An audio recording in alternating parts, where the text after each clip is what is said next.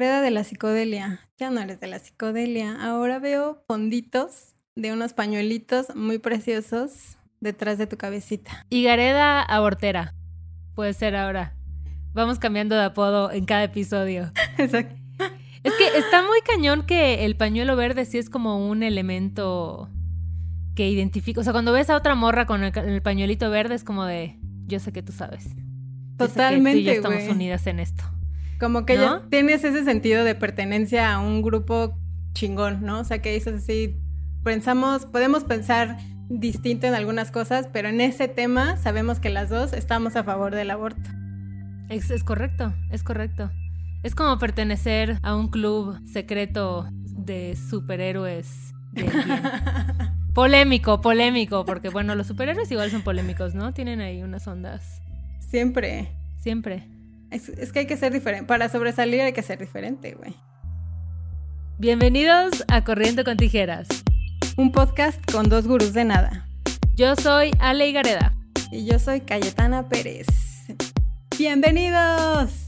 No, habíamos dicho que íbamos a decir suelta el dembow. Suelta el dembow. Perdón, estamos un poco, este... Todavía tenemos que practicar. Pues es que es miércoles, es miércoles.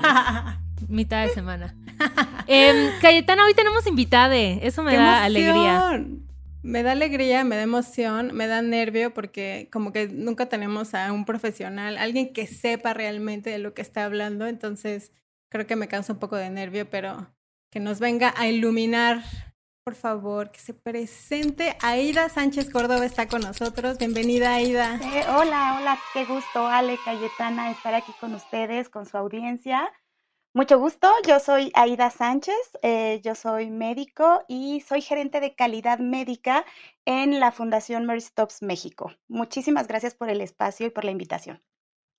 Bienvenida. Oye, y pues miren, quienes habrán, quienes escucharon la introducción, que espero que sean todas las personas que están escuchando esto, porque no llevamos ni un minuto, o sea, mínimo escuchen dos minutos del podcast. Hoy vamos a hablar del aborto y Aida, tú eres una experta en este tema porque trabajas en Marie Stopes, que estaría bueno que nos platiques un poquito de qué es para la gente que no tiene idea. Claro, hablando del intro, yo soy de su grupo, del pañuelo verde. Y... También, nos ves en la calle y dices, yo sé. Son míos. Nosotros en Fundación, bueno, Fundación Marie Stopes México somos una organización no gubernamental. Eh, tenemos más de 40 años de experiencia a nivel mundial. Tenemos presencia en 37 países y en México estamos desde hace 21 años. Actualmente en la Ciudad de México tenemos ocho clínicas y una en San Cristóbal de las Casas, Chiapas. Eh, nosotros somos especialistas en salud sexual y reproductiva. ¿Qué significa esto?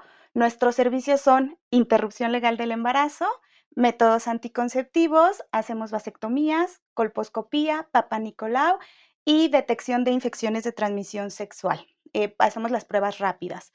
Somos, eh, como les comento, una ONG, una fundación, entonces también tenemos programas sociales. Dentro de nuestros programas sociales está el programa educativo, donde eh, los chavos eh, van con los chavos, entre chavos hablando de salud sexual, hablando de estos temas como es el aborto, los métodos anticonceptivos, que de pronto los jóvenes no tienen tanto acceso a esto. Tenemos otro programa social muy bonito que es el programa de parteras, en donde mujeres de, ciertas comunidades acompañan eh, o llevan información a mujeres en situaciones de vulnerabilidad sobre métodos anticonceptivos.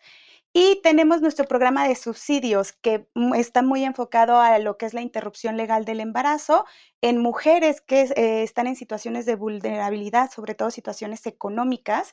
Nosotros podemos apoyarlas para que puedan ejercer su derecho a decidir y puedan interrumpir el embarazo si así lo desean. Ok, yo quiero hacer una acotación sobre que Amigas, se dijo la palabra vasectomía, entonces parece 12% de hombres que escucha corriendo con tijeras, ya saben, si tenían la duda, en Mary Stopes se la pueden hacer y pues hagan paro, ¿no?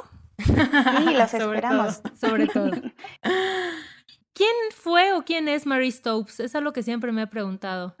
Ok, Mary Stopes eh, fue una doctora, de hecho nuestra base, por así decirlo, o nuestra fundación inicia en Londres. Entonces, fue una doctora que fue de las primeras mujeres revolucionarias en hablar sobre métodos anticonceptivos. Es eh, pionera en lo que es salud sexual y reproductiva. Eh, entonces, ella de hecho tiene, publicó algunos libros sobre los métodos anticonceptivos, entonces, sobre placer, el placer de las mujeres, que pues eh, son temas muchas veces tabú en las mujeres. Entonces, ella fue Mary Stops, la doctora Mary Stops. Y de ahí es que viene, adoptamos y viene nuestro ya nombre. Me cayó bien. Ah, perfecto, Gaida. Pues primero, bueno, empecemos desde lo más básico. Acá nos gusta como retomar desde cuándo fue, cuándo y en qué contexto fue la primera vez que, que escuchaste, o bueno, que escucharon también, te incluyo, Ale, porque voy a también a responder mi propia pregunta, la palabra aborto.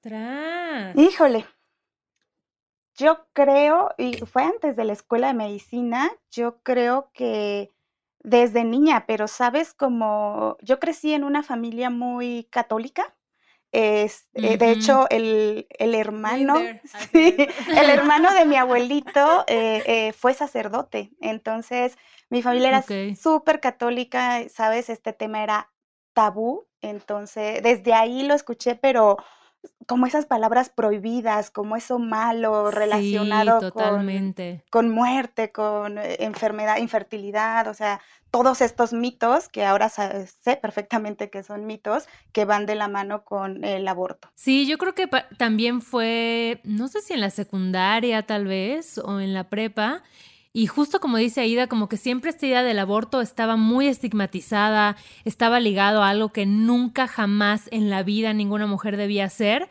porque además igual dentro, de esta educación judeocristiana, siempre la mujer que aborta es una mujer que nunca va a poder superar eso, que va a vivir traumada por el resto de su vida, ¿no? Entonces me acuerdo mucho de asociar la palabra aborto a la culpa y algo traumático que de verdad, si lo hacías habían estas historias de que entonces la mujer nunca dejó de llorar y todas las noches soñaba con el feto de su bebé. O sea, unas cosas así horribles. E, era como algo que me daba miedo. Sí, sobre y justo ahora que lo mencionas, como que a mí, y cuando yo la empecé, la escuché igual, son como, son como de esas conversaciones que cuando estás chiquito te sacan de, de ¿no? Así de, vete a jugar. Ajá, exacto, exacto. Que no puedes escuchar, que es información que es que se te es negada, aunque pues al final es parte de ti porque es parte de la sexualidad y es algo que vas a vivir pues el resto de tu vida, ¿no? Entonces, para mí era algo trágico, ¿no? Siempre era como algo eh, horrible, o sea, como era lo peor que podía pasar en la vida. Entonces, creo que siempre la palabra aborto para mí detonó algo negativo, algo trágico, algo que eh, imposibilitaba y que al final pues digo, yo no nací en una, en, bueno, mi, mi familia tan católica, pero mi abuelita sí, entonces era como, pues sí, como algo, algo, pues sí, un, un sufrimiento muy profundo y algo que no se iba a poder este, volver a, o sea, a, sanar o inclusive a, a, sobre, a sobrellevar, ¿no? Y sabes que también, eh, ahorita me acabo de acordar que todo el tema como más bien en contra del aborto, estaba como sumamente romantizado alrededor de mí. Entonces siempre estaban estos testimonios de gente increíble, ¿no? que estaba ahí porque su mamá pudo haberlo abortado y decidió a último momento no hacerlo. Entonces iba a estas conferencias donde estaba el fundador del Teletón, ¿no? Y él diciendo como, a mí me iban a abortar, pero al final Dios te habló a mi mamá y, y así un montón de historias y era como, claro, o sea, todos los bebés que no abortan se convierten en personas sumamente brillantes, necesarias en este mundo, revolucionarias, ¿no? ¿Cómo voy a privarle al mundo el traer a una persona así al, pues sí, a la vida, ¿no? Entonces así fue. Yo creo que, sí, evidentemente muchas personas, sobre todo en México, donde está tan estigmatizado el aborto, crecemos con ese tipo de ideas, ¿no? Sí, totalmente. Y aparte, no sé cuándo, en México, ¿cuándo es que se empieza a hablar del aborto? Tíranos el dato, Aida. Sí. bueno, hablar del aborto, eh, eh, lo que pasa es que hablar de aborto, si todas eh, nos ponemos a pensar en lo que acabamos de decir, es desde chiquitas. Hablar de aborto siempre ha sido, que ha sido un tema tabú, pero desde siempre se ha hablado del aborto algo que yo les digo de ahora, pues es que la discusión no es aborto sí o aborto no, porque el aborto siempre ha existido, ¿no?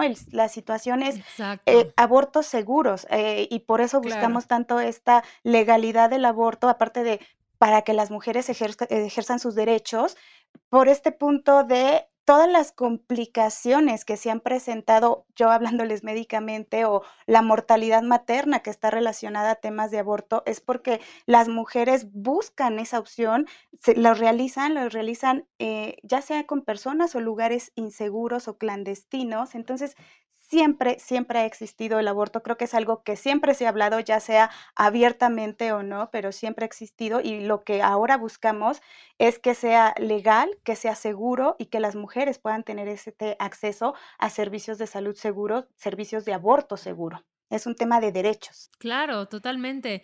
Porque como bien dices, ¿no? Desde siempre han existido pues estas recetas, ¿no? Que incluso si ves estas películas o estas series de las épocas ahí de las cortes y todo, tenían mil formas de abortar, o sea, que tómate esta hierba, que corre mucho todo el día. Que caíte de las escaleras, vete de sentón de las escaleras, o sea, tantas cosas que ponen en riesgo la salud y la vida de las mujeres. Inclusive unas también como muy invasivas, ¿no? Como dices, que ponen en riesgo la salud como de antes de meterse ganchos o inclusive de ir con herbolarias como súper peligrosas para, para al final llevar a cabo algo que era castigado en su momento, ¿no? Bueno, que sigue siendo lamentablemente.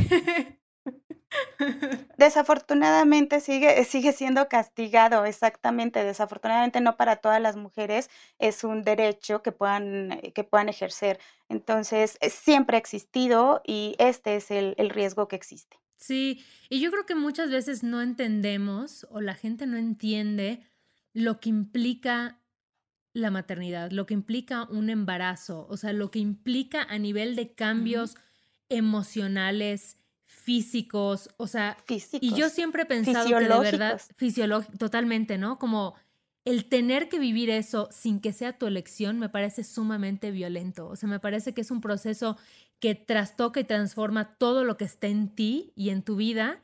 Y qué impacto tan duro ha de ser psicológico el no querer vivir ese proceso y verte forzada a hacerlo. Exactamente, de verdad que la mujer la mujer que decide tener un hijo eh, debería de ser su elección, porque su cuerpo se somete a una serie de cambios importantes, muy importantes desde eh, todo esto que viene, los cambios fisiológicos, hormonalmente, que van a tener impacto a nivel de todo su organismo, al momento de tener un parto, una cesárea, el riesgo que conllevan estos procedimientos obstétricos, porque muchos lo vemos así como esta parte de, ah, sí, es, ay, es un parto, es una cesárea, es algo normal, pero no, finalmente son procedimientos obstétricos que de hecho tienen mayores riesgos de complicaciones que realizar un aborto.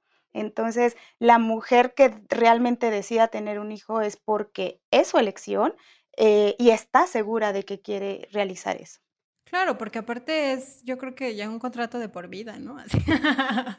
no es como que decida de tener un, o sea, no solamente, digo, a pesar de, eh, digo, el embarazo y todos estos cambios de, de, los que nos hablas, pues también es una responsabilidad que se tiene para, para toda la vida, ¿no? Que no, y digo, no sé, yo creo que no todas y no todos estamos hechos para ser papás, ¿no? O sea, no todos estamos, no todas las mujeres estamos fabricadas como nos vinieron diciendo de creencias durante años, donde en realidad el eras mujer para parir, ¿no? Eres mujer para traer niños al mundo, porque solamente estás aquí para eso, ¿no? Entonces creo que muchas mujeres alrededor, en el transcurso de la historia, nos han demostrado y nosotros también hemos puesto nuestro granito de arena para demostrar que no solamente estamos hechas para traer seres humanos al mundo y que también tenemos derecho a decidir sobre lo que pasa con nuestros cuerpos y lo que decidamos hacer con ellos, ¿no? O sea, creo que las circunstancias son muy variantes, las realidades también son muy distintas, pero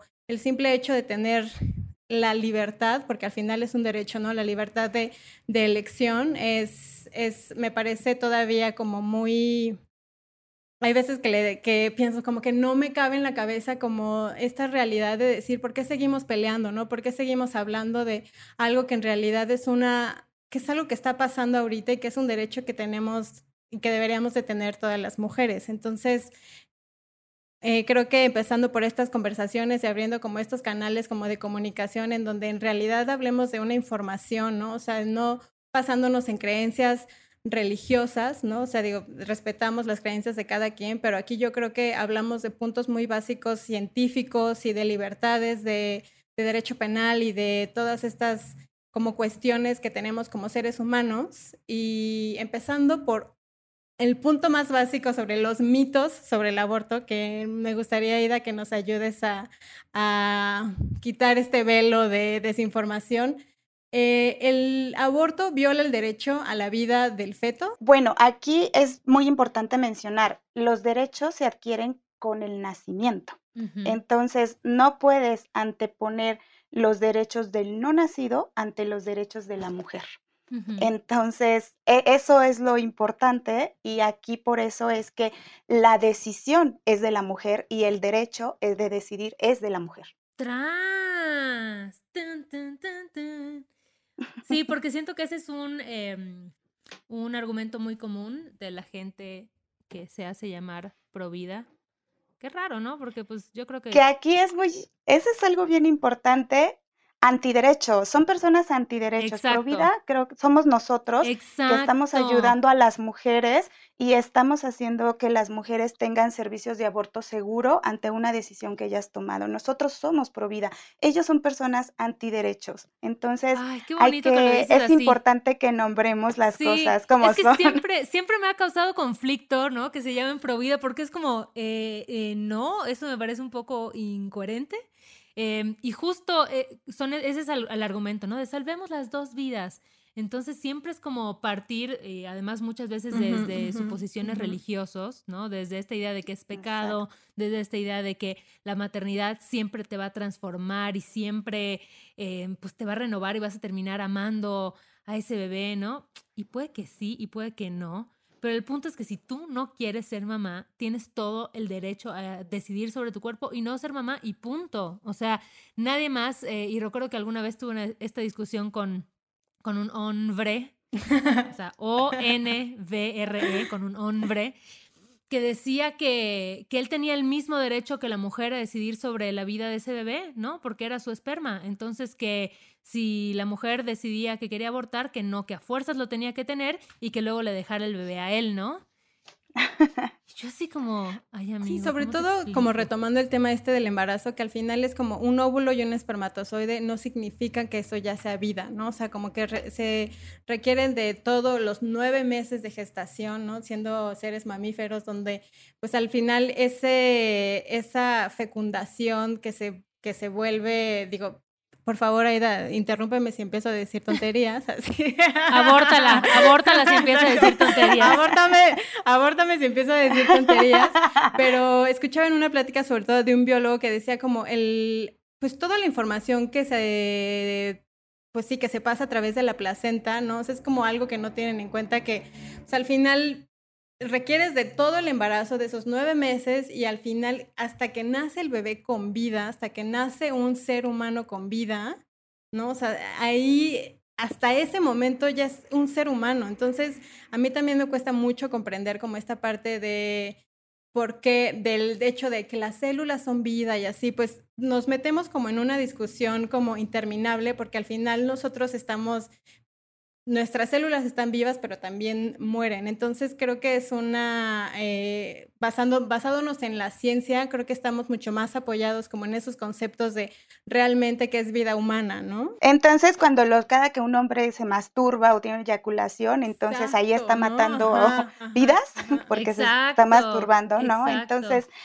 no, y tienes toda la razón, Cayetana. Em, realmente para que se lleve un embarazo no es nada más la fecundación de la unión del óvulo con el espermatozoide. Tiene que hacer todo el recorrido de la trompa de falopio para que llegue al útero y se implante. En ese recorrido, pues no sé si han escuchado, por ejemplo, los embarazos ectópicos, los embarazos que se implantan fuera del útero. Entonces, existe eso, o sea, puede ser que no sea viable cuando es un embarazo ectópico, ¿ok? Y un embarazo ectópico lo tienes que interrumpir y no nada más porque se llevó a cabo, porque pones en peligro la vida de la mujer, es un embarazo no viable, y no nada más porque ya se llevó a cabo la fecundación del óvulo y el espermatozoide, vas a dejar que crezca, que reviente y mate a la mujer, ¿no? Entonces, eh, es, no, no, no es lógico esa parte, necesitas el útero, necesitas todas las hormonas para que, que se produzca producen para que el, óvulo fecundado se quede implantado, para que se den las condiciones en el útero para que se lleve a cabo el desarrollo del embrión. Entonces, son muchos factores, no, un embarazo no es nada más la fecundación. Claro.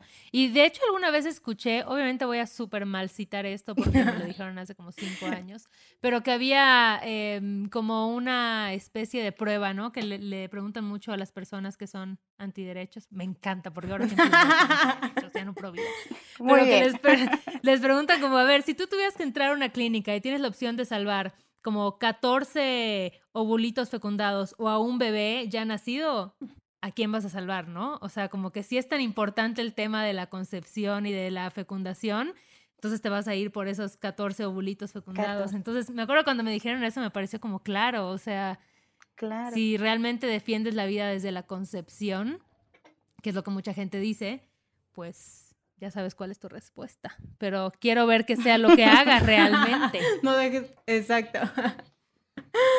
Oye, Aida, ¿y ¿Un aborto es inseguro?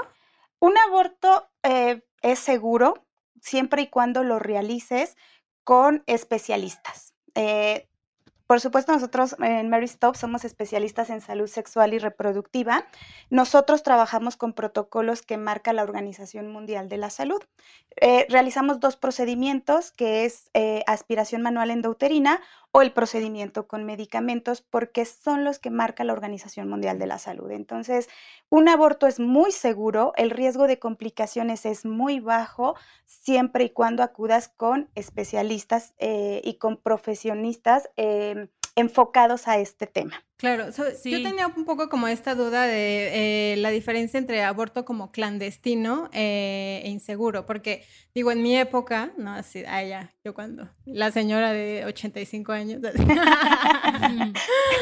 porque justo lo platicaba con Ale, o sea, todas conocemos mujeres que han abortado, ¿no? O sea, como digo, yo soy de las que cuida el secreto porque lamentablemente es alguna una información que no pueden compartir por miedo a ser juzgadas, por miedo a la familia, por, pues por todas estas creencias que traemos arrastrando y que ojalá que generaciones futuras puedan ser más abiertas en cuanto al tema, pero yo guardo todos esos secretos y al final, eh, en la época en donde yo, pues estábamos, eh, pues sí, jóvenes, yo tenía, no sé, 17 años, 15 años, eh, pues hacían como igual, ¿no? O sea, como te enterabas de la amiga o de la conocida que se había realizado un aborto, y en ese entonces creo que todavía no era legal, entonces existían todas estas clínicas en donde pues pues sí, no era de forma, pues yo lo veía como de forma clandestina porque no estaba como, como que no, no sentía que ibas con un doctor realmente que te daba como la seguridad. Entonces, eh, pero estaba leyendo también que eh, una forma de abortar con pastillas puede ser una forma clandestina, pero segura. ¿Tú qué eh, nos puedes decir al respecto? Con misoprostol, ¿no? Me imagino que te refieres, Calle? Clandestino, pues está relacionado o el término se relaciona con que no sea legal, ¿ok? Entonces, por ejemplo, eh, la interrupción del embarazo por voluntad de la mujer hasta la semana 12 de gestación es legal en la Ciudad de México y bueno, ahora de que se eh, despenalizó en Oaxaca, también en Oaxaca. ¿ok? Entonces, desafortunadamente, por voluntad, eh, en ningún otro eh, estado de, la República Mexicana la mujer tiene ese derecho para interrumpir por voluntad. En toda la República Mexicana existen causales por las que la mujer puede acceder a una interrupción del embarazo, por ejemplo, por una violación, eso es legal en, todo, en toda la República Mexicana. Y en otros estados, pues depende, hay unas causales como por eh, riesgo a la salud de la mujer, por ejemplo, eh, por malformaciones en el producto que existen en diferentes estados. Entonces, lo clandestino está más relacionado a lo legal o lo el que sería en este caso lo ilegal. No con lo seguridad. Siempre que hablamos, eh, no siempre que hablamos de un aborto legal estamos hablando de un aborto seguro. Aquí es muy importante porque, por ejemplo, en la Ciudad de México está despenalizado el aborto por voluntad de la mujer, pero puede ser que yo voy con una persona que no sabe cómo utilizar los medicamentos o no sabe cómo hacer un procedimiento de aspiración. Y entonces va a ser un procedimiento inseguro para la mujer, porque esa persona no está preparada para realizarlo. ¿Es legal? pero está siendo inseguro. Entonces, por eso es muy importante informarnos sobre eh, clínicas, especialistas en salud sexual, que estemos enfocados a la interrupción legal del embarazo, que tengamos lineamientos, protocolos, muy importante, todas las regulaciones, permisos de COFEPRIS, por ejemplo, nosotros en Mary Stops, eh, pues tenemos todos los permisos de COFEPRIS, estamos regulados eh, o tenemos certificaciones por Mary Stops Internacional y por NAF, que es la Federación Nacional de Aborto. Entonces, es muy importante eh, acudir a estas instituciones en donde podemos tener esta garantía de que estamos apegados a protocolos y lineamientos de calidad que van a proveer un servicio de aborto seguro. Ay, gracias, totalmente. Sí, creo que... Eh, ay, gracias, me dejas muy tranquila. Pues es que creo que al final, o sea, es deberíamos de en cada, en cada aspecto de, no sé, de salud integral, me refiero a psicológica, ¿no? A reproductiva, a salud como ser humano, pues siempre acercarte a alguien que sea especialista, ¿no? Porque vemos ahorita y sobre todo hay mucha desinformación en internet, en videos de YouTube y de, ¿no? O sea, como que siento que esa es una vía de comunicación como súper accesible para muchas chavitas o que se les hace como muy fácil seguir. O no tan chavitas. O no tan chavitas, que se les hace fácil como seguir esta serie como de pasos y de recomendaciones que encontramos muchas veces en, en páginas de internet. Entonces creo que es muy importante sí, eh, pues eh, más bien recomendar y que vayan a, a alguien que, que sepa y que pues al final no tenga secuelas más allá de lo que no es, ¿no? Pues no, sin secuelas. sin secuelas, más bien. Son, procedimientos seguros. Fíjate que sí, y en esto les cuento una anécdota. Eh, yo empecé como proveedor en Mary Stops desde el 2008. Muy recién se había despenalizado el aborto. Y llegué a tener pacientes que venían conmigo eh, con ya con alguna con alguna situación, o ya sea un aborto incompleto o este, alguna complicación del procedimiento, porque habían ido, incluso me llegaron a referir con ginecólogos que les decían, ok, ok, te voy a dar este medicamento, te lo tomas, pero cualquier cosa, yo no sé. Eh, a mí no me dices, ¿no? Entonces, decía, eh, para mí era muy impactante porque yo decía especialistas y sobre todo que ya, o sea, que está despenalizado, que es un derecho de la mujer, ¿cómo podemos seguir estigmatizándolo? ¿Cómo podemos seguir haciendo esta violencia hacia las mujeres? Entonces es muy importante como todo procedimiento médico, o sea, si tú vas al dentista puedes tener complicaciones hasta porque te pongan anestesia. Como todo procedimiento médico pueden existir complicaciones. En el caso del aborto los riesgos son muy, muy bajos, pero es muy importante acudir con especialistas para que la mujer esté completamente informada de qué es el proceso, cómo es el proceso, qué es normal que presente durante el procedimiento, para que también cuando algo ya no es normal, inmediatamente se comunique. Por ejemplo, nosotros en Mary Stops tenemos nuestra línea de atención las 24 horas para emergencias médicas y en caso de que una mujer requiera atención inmediata, poder atenderla. Y también yo creo que es súper importante el, el tema como del acompañamiento, porque yo igual hablando con amigas, que abortaron cuando eran chavitas, cuando tenían tal vez 19, 20 años. Em, cuando yo escucho sus historias se me rompe el corazón de lo duro que es afrontar una situación así sola, porque todas fueron solas. O sea, de que, ay, tal vez el novio del momento les ayudó con un varo, pero yo les decía, pero ¿cómo fue? Pues no, entré sola a la oficina de este doctor, donde era todo medio, o sea, no era legal en sus estados, em, entonces con mucho miedo y obviamente sintiéndome súper mal porque toda la sociedad me está diciendo que soy una asesina, ¿no? Y, me, y yo me pone a imaginar, imagínate estas chicas regresando a su casa, saludando a sus papás y subiendo a su cuarto, fingiendo que nada pasó, que es un día más, ¿no? Cuando en realidad acaban de vivir un proceso fuerte, no necesariamente porque tuvieron un aborto, sino por todo lo que está alrededor, que es un secreto, que no le puedes decir a nadie, que vas con un doctor que no tienes idea de quién es, eh, sabes, como que hay todos estos estigmas alrededor y como que me daban mucha ternura y muchas ganas de, abrazar a sus niñas eh, del pasado, ¿no? Y como decirles, no manches, o sea, Qué, increíble que hoy en día haya más información al respecto, que hayan colectivas que hacen este acompañamiento, que hayan organizaciones eh, con especialistas dedicados a orientarte en todo el proceso, que están ahí para resolver cualquier duda, cualquier cosa que pueda surgir, ¿no? Y qué diferencia. Y ahora el, chiste es que esto no sea solo para unas cuantas, o sea, que cualquier mujer que decida eh, tener un aborto lo pueda hacer segura, lo pueda hacer acompañada emocionalmente, lo pueda hacer en un entorno donde no la van a juzgar, ¿no? A mí eso me parece que es súper valioso y, y que es algo que ojalá podamos ver, todavía estamos muy lejos de ahí. Sí, y creo que es muy importante que nosotras mismas como mujeres lo normalicemos, empecemos a normalizar, empecemos a quitarnos estos tabús, hablarlo.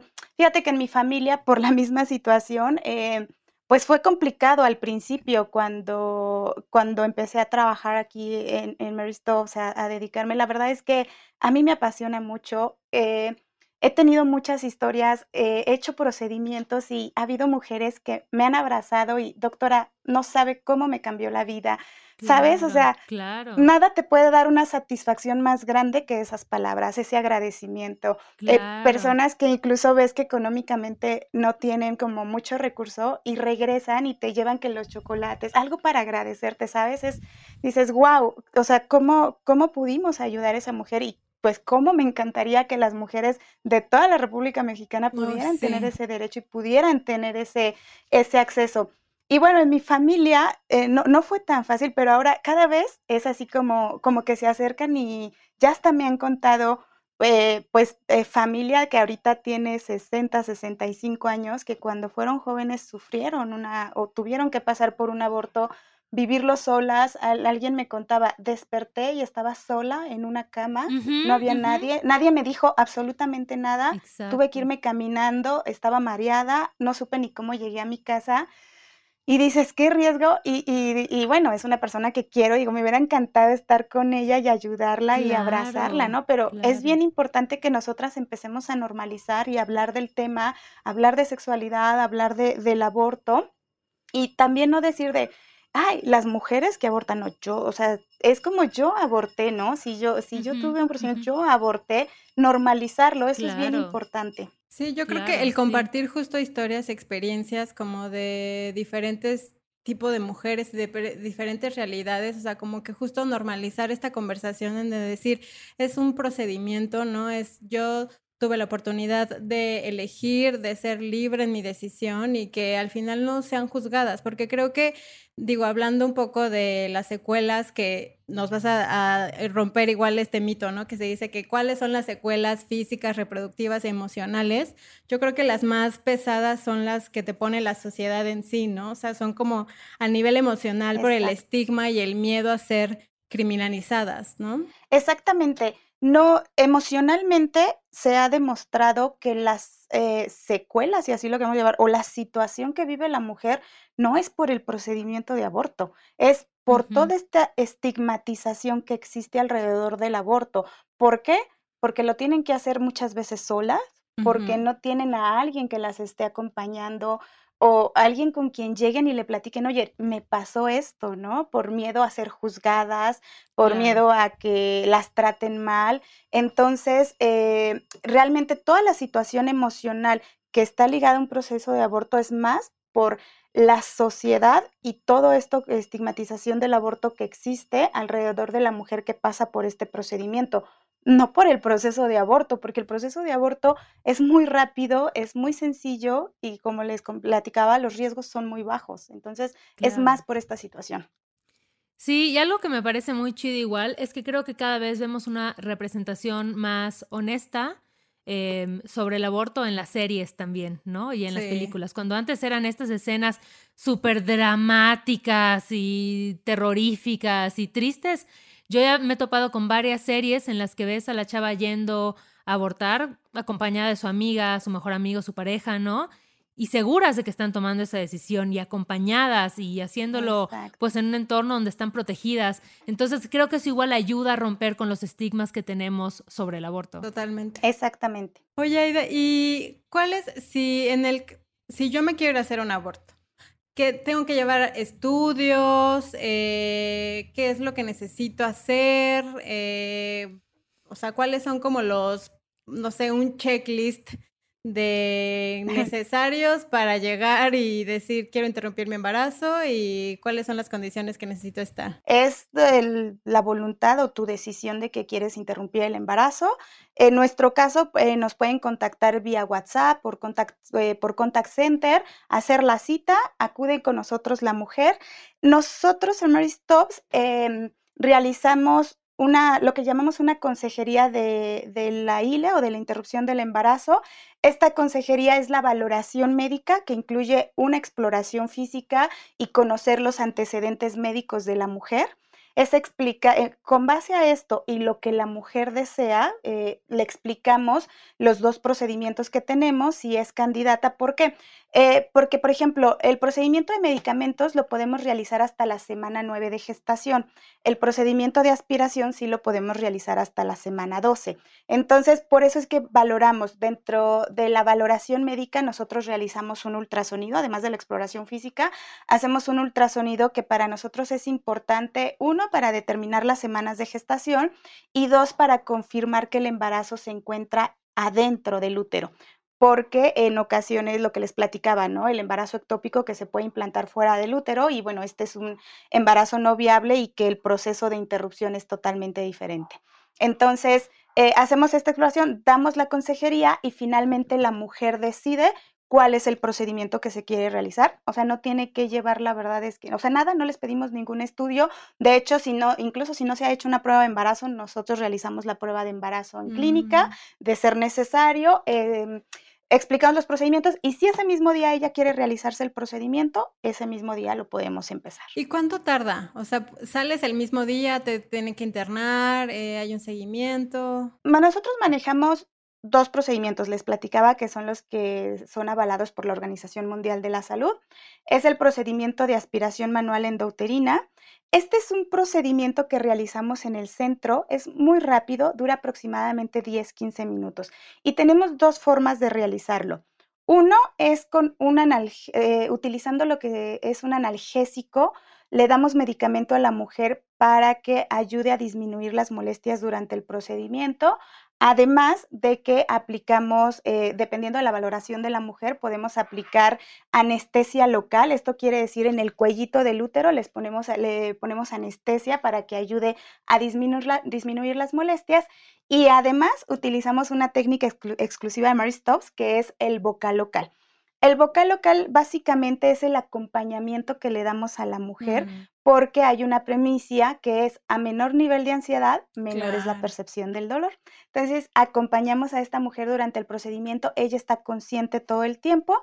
Les comento 10, 15 minutos. ¿En qué consiste este método rápidamente? Es, se introducen unas cánulas por el cuellito del útero, eh, hacemos la aspiración del útero, del contenido del útero, les digo, 10, 15 minutos, termina el procedimiento y la mujer pasa a recuperación, en donde puede estar una hora aproximadamente y ella se retira por su propio pie y sus actividades pueden ser totalmente normales. Este procedimiento de aspiración también lo podemos realizar con sedación. Esto quiere decir, pasamos medicamento a través de la vena de la mujer, la mujer se queda dormida, hacemos el procedimiento bueno, se queda dormida, es una sedación consciente. Eh, para, para, fines prácticos, eh, comento que se queda dormida, exactamente. Pasa recuperación. Aquí la recuperación puede ser un poquito más tardada por el efecto de la sedación, hora y media, dos horas, y también se retira por su propio pie y sus actividades pueden ser normales. En el caso del proceso con medicamentos, este es un proceso. La mujer recibe la consejería en nuestro centro toma, nosotros aquí es bien importante porque nosotros utilizamos los dos medicamentos que se marcan como el estándar de oro, que es mifepristona con misoprostol. Esta combinación lo que nos va a ayudar es que la efectividad del procedimiento sea mucho más alta a utilizar misoprostol solo.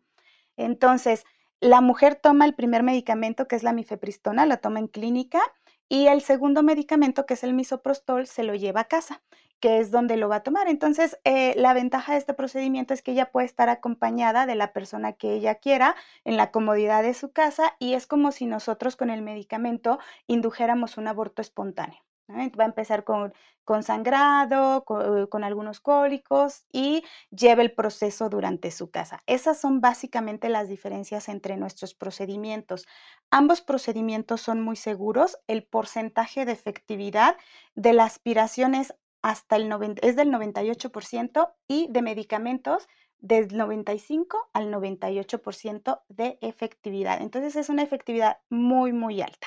Pero por eso, por ejemplo, en Mary Stops México, si el procedimiento llegara a fallar, o sea, no hay ningún problema, regresan con nosotros, por eso estamos dando siempre seguimiento, estamos pendientes de las mujeres para que podamos concluir el proceso. Wow.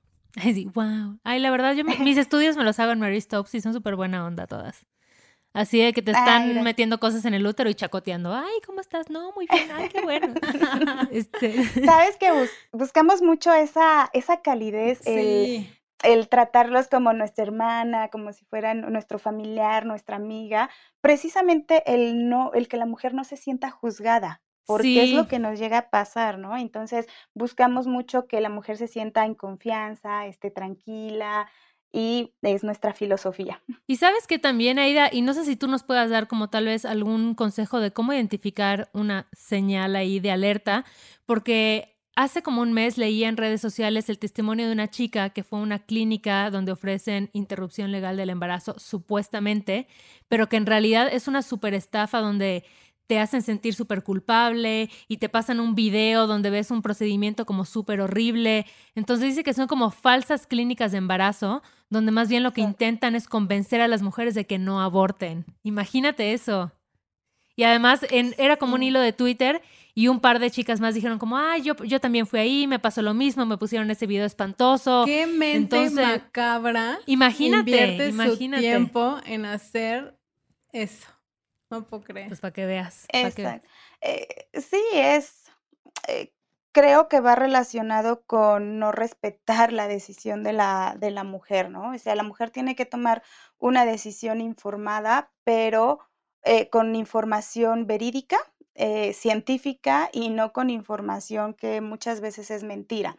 Entonces, aquí es muy importante eh, nosotros, por ejemplo, pueden visitar nuestra página de internet, que es www.marystops.org.mx, para que vean como el contexto, lo que publicamos. Publicamos, eh, está, eh, estamos avalados por COFEPRIS, tenemos interrupción legal del embarazo, métodos anticonceptivos. Generalmente este tipo de clínicas que mencionas en donde engañan a las mujeres, no, no dice interrupción legal del embarazo, ¿no? Es como, estás embarazada, nosotros te ayudamos, pero no, o sea, entonces es importante em, que, se aseguren de esta parte y sobre todo que investigue, investigar, ¿no? La, la historia de, de, la, de la clínica, eh, qué servicios tiene, los costos, eh, para que nos aseguremos, cuando tú ves que no te publican los servicios, que no te dicen, eh, o a lo mejor que no hay comentarios sobre la interrupción, entonces seguramente no es una clínica de interrupción del embarazo.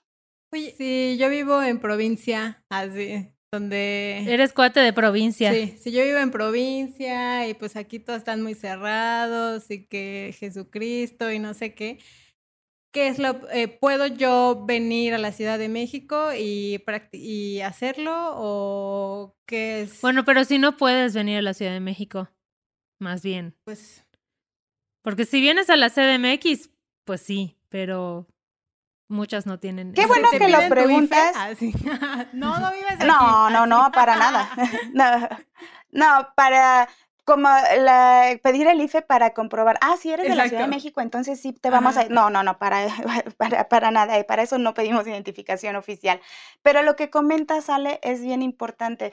Desafortunadamente, eso llega a pasar y es ahí donde no estamos en igualdad de derechos y las mujeres que no viven en la Ciudad de México o ahora en Oaxaca que está despenalizado, en su estado no tienen esta oportunidad de interrumpir el embarazo más que por las causales que su propio estado tenga, eh, establecidos. Entonces, si es por voluntad, la mujer tiene que viajar a la Ciudad de México para poder hacer la interrupción del embarazo. Y entonces e, están en todo su derecho y viene, interrumpe su embarazo y regresa eso no significa que la puedan castigar o algo, porque ya eh, la ley es territorial. Entonces, ella vino y realizó su procedimiento aquí en la Ciudad de México y fue algo correcto y que está en todo su derecho. Eh, aquí es muy importante y bueno, aprovecho para comentarles, eh, hablábamos de nuestro programa social de subsidios y es un poquito enfocado a estas mujeres que de pronto no tienen esa accesibilidad, ¿no? Porque tienen que gastar en, en, el transporte para poder llegar a la Ciudad de México y luego ya no completan para el procedimiento. Entonces, no, eh, por favor, no no duden en comunicarse con nosotros, eh, estamos para ayudarlas y podemos ofrecer estos subsidios, por eso somos una ONG, una fundación, estamos para apoyarlas y eh, podemos tener precios más accesibles o hemos subsidiado el 100% del procedimiento para que la mujer pueda ejercer su derecho a decidir. Perfecto. Pues, amigas, toca seguir luchando para que de verdad cualquier mujer en cualquier parte de México y del mundo pueda tomar la decisión de interrumpir su embarazo si así lo decide. O sea, la maternidad creo que tiene que ser elegida o no será, ¿no? Es una frase que, que se repiten mucho en las marchas y, y, desde la lucha de las colectivas feministas. O sea, una maternidad impuesta es, es una maternidad violenta. Entonces, yo creo que nos hace falta muchísimo trabajo para, para que el derecho de, de interrumpir tu embarazo no siga siendo algo solo de unas cuantas, solo de ciertas ciudades, ¿no? Donde parece que las ciudadanas tienen más derechos que, que en otros lugares. Y pues eso, creo que igual, incluso si están, eh, pues no sé, dudosas o dudosos o en contra de que las mujeres lo hagan, infórmense, em, hablen con sus, las mujeres de su vida. Estoy segura de que al menos una ha pasado por un aborto y no están ni siquiera enterados y enterados. Y eso, entender, creo que con lo que abrimos esta conversación, que es que la mujer que quiera interrumpir su embarazo lo va a hacer, sí o sí. Entonces lo que queremos es que lo hagan seguras, lo que queremos es que no se mueran en el proceso, lo que queremos es que lo hagan sin el juicio de la sociedad, lo que queremos es que lo hagan sin secuelas emocionales que no tendrían por qué estar ahí, ¿no? Porque el proceso, como ya nos explicó Aida, es seguro, entonces... Sí, y el riesgo de complicaciones es muy bajo y aquí sí me gustaría eh, hacer mención porque es una duda muy común que tienen las mujeres. La fertilidad después de un procedimiento de aborto queda intacta yo tengo un procedimiento hoy y en 15 días puedo volver a quedar embarazada. De hecho, nosotros promocionamos mucho eh, y les damos un método anticonceptivo gratuito, la que es la T de cobre, pero tenemos una gran, gama de métodos anticonceptivos de largo plazo para ofrecerle a la mujer, pero gratis tiene con su procedimiento la T de cobre. ¿Por qué? Porque su fertilidad queda intacta. Entonces, eh, para que se vaya protegida y por supuesto siempre y cuando ella lo desee así. Claro, perfecto. Ay, pues muchas gracias por esta conversación. También gracias, Ale, por, por esta conversación. Y pues sí, sigamos eh, eso, comunicándonos, eh, informándonos, preguntando, no dejemos de cuestionarnos todo aquello que nos dijeron durante todos estos años y que al final yo siempre he dicho, nadie tiene la verdad absoluta, pero es responsabilidad de cada uno trabajar y estudiar y por, por buscar una que, que vaya contigo y que al final seamos empáticos entre, entre nosotros, ¿no? O sea, como saber que no, tu, tu, realidad no es la misma que la que está al lado. Entonces, ¿qué más que poder respetar la individualidad y el derecho a decidir? Eh, y creo que es un acto más, más de amor, ¿no? Y que la sociedad y este gobierno tiene todo para, para ser más empático y para ser mucho más amoroso y que podamos decidir sin culpa, ¿no? Y que al final yo no tengo que estar de acuerdo contigo para decidir respetar tus derechos. O sea, los derechos de las personas eh, tenemos que respetarlos sí o sí, ¿no? O sea, no puedo basar como mis percepciones individuales o mis creencias personales en algo que impida los derechos de las demás personas. Entonces, pues bueno, amigues, les dejamos eh, mucho para que analicen, para que piensen, sigan eh, a Marie Stopes en su página. Además, siempre están sacando un montón de información, infografías ahí ilustradas súper bonitas. Em, están buenos sus paquetes, están buenos sus paquetes, los recomiendo. Dejamos igual los datos de, de, la fundación para que tengan ahí el contacto claro, Nuestro, tenemos nuestro contact center, nuestra línea de atención, que es el 55 55 43 0000. También, pues, hay a quienes no les gusta hablar o no pueden hablar. Tenemos WhatsApp, nos, se pueden comunicar con nosotros a través del WhatsApp, que es el 55 78 70 20 11 o nuestra página de internet www.marystops.org.mx. Pueden contactarnos, pedir, eh, si tienen dudas, pedir informes, hacer una cita, cualquiera de nuestros servicios, interrupción legal del embarazo, métodos anticonceptivos, tenemos dispositivos intrauterinos, sistemas intrauterinos, el implante subdérmico, la vasectomía, que ya decía, sale, también tenemos el servicio de vasectomía. tenemos el paquete de, exacto, el paquete de papi colpo para el autocuidado de la mujer. Entonces, eh, llámenos, acérquense a nosotros, estamos para, para apoyarnos. Listo, pues muchísimas gracias. Gracias. No, gracias a ustedes por el espacio. Qué gusto platicar con ustedes.